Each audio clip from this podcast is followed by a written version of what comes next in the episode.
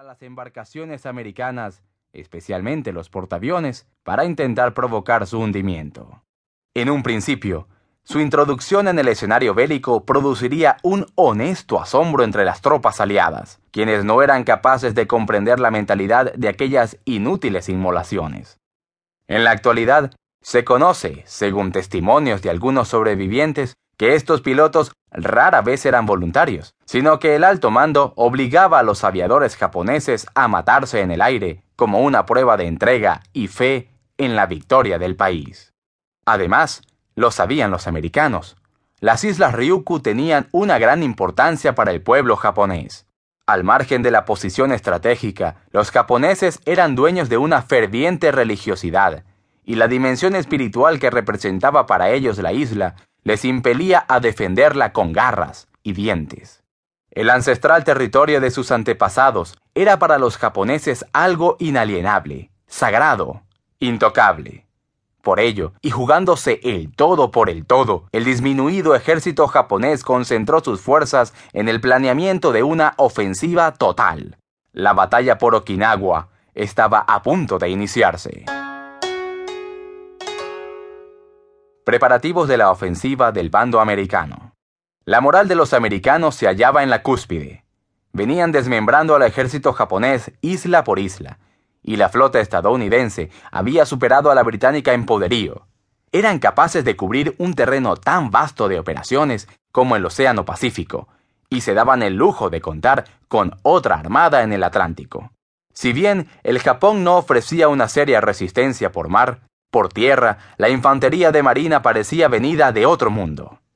En batallas como la de Guadalcanal e Iwo Jima, a los americanos no les había sido fácil vencer al ejército japonés. Nada parecía lograr sacarlos de sus trincheras subterráneas, ni las balas, ni las granadas, ni los tanques, y tampoco la artillería pesada. Frente a estas dificultades, el alto mando norteamericano ideó un arma económica y sencilla, y que producía graves heridas y una ola de pánico en el ejército nipón, el lanzallamas. Utilizado antes de Okinawa, pensaban que era el arma ideal para acabar con una feroz resistencia. En marzo de 1945, y luego de algunas deliberaciones, el alto mando norteamericano le ordena a la flota del Pacífico partir con dirección a Okinawa. En un despliegue jamás antes visto, las Fuerzas Armadas norteamericanas movilizaron cinco divisiones del ejército, dos divisiones de la Marina y poco más de 1.400 barcos, entre los que se contaba un total de 80 portaaviones, 200 destructores, 18 acorazados, varios cientos de buques pequeños y mucho apoyo aéreo. Además, la Royal Navy aportaría 450 aviones y alrededor de 50 barcos, con el objetivo de neutralizar las bases terrestres de los kamikazes. Los altos mandos de las fuerzas aliadas decidieron finalmente que quienes lucharían en tierra serían, en su totalidad, norteamericanos, programando el ataque contra el aliado alemán para el primero de abril. Al mando de las fuerzas terrestres encargadas de tomar Okinawa se hallaba el teniente general Simon B. Buckner, mientras que el responsable en el mar era el almirante y comandante en jefe Chester Nimitz. La flota y el ataque terrestre vendrían desde la orilla del mar oriental de China. El plan era el siguiente. Luego de una lluvia de artillería naval que debilitara las posiciones japonesas, dos divisiones de infantería marina tomarían el norte de la isla. Mientras tanto, dos divisiones del ejército, junto con tres de reserva, tomarían la parte sur. El plan tenía como objetivo aislar las posiciones japonesas en ambas partes de la isla, partiendo su defensa en dos.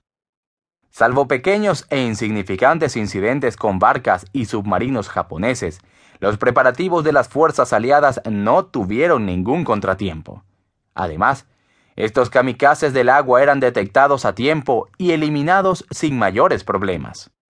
Fue así como días antes del ataque, aproximadamente 183.000 norteamericanos esperaban ansiosos en las cercanías de la isla el inicio del enfrentamiento. Japón, prevenido del ataque, dispuso la resistencia total. Los japoneses antes de la batalla. Dadas las circunstancias,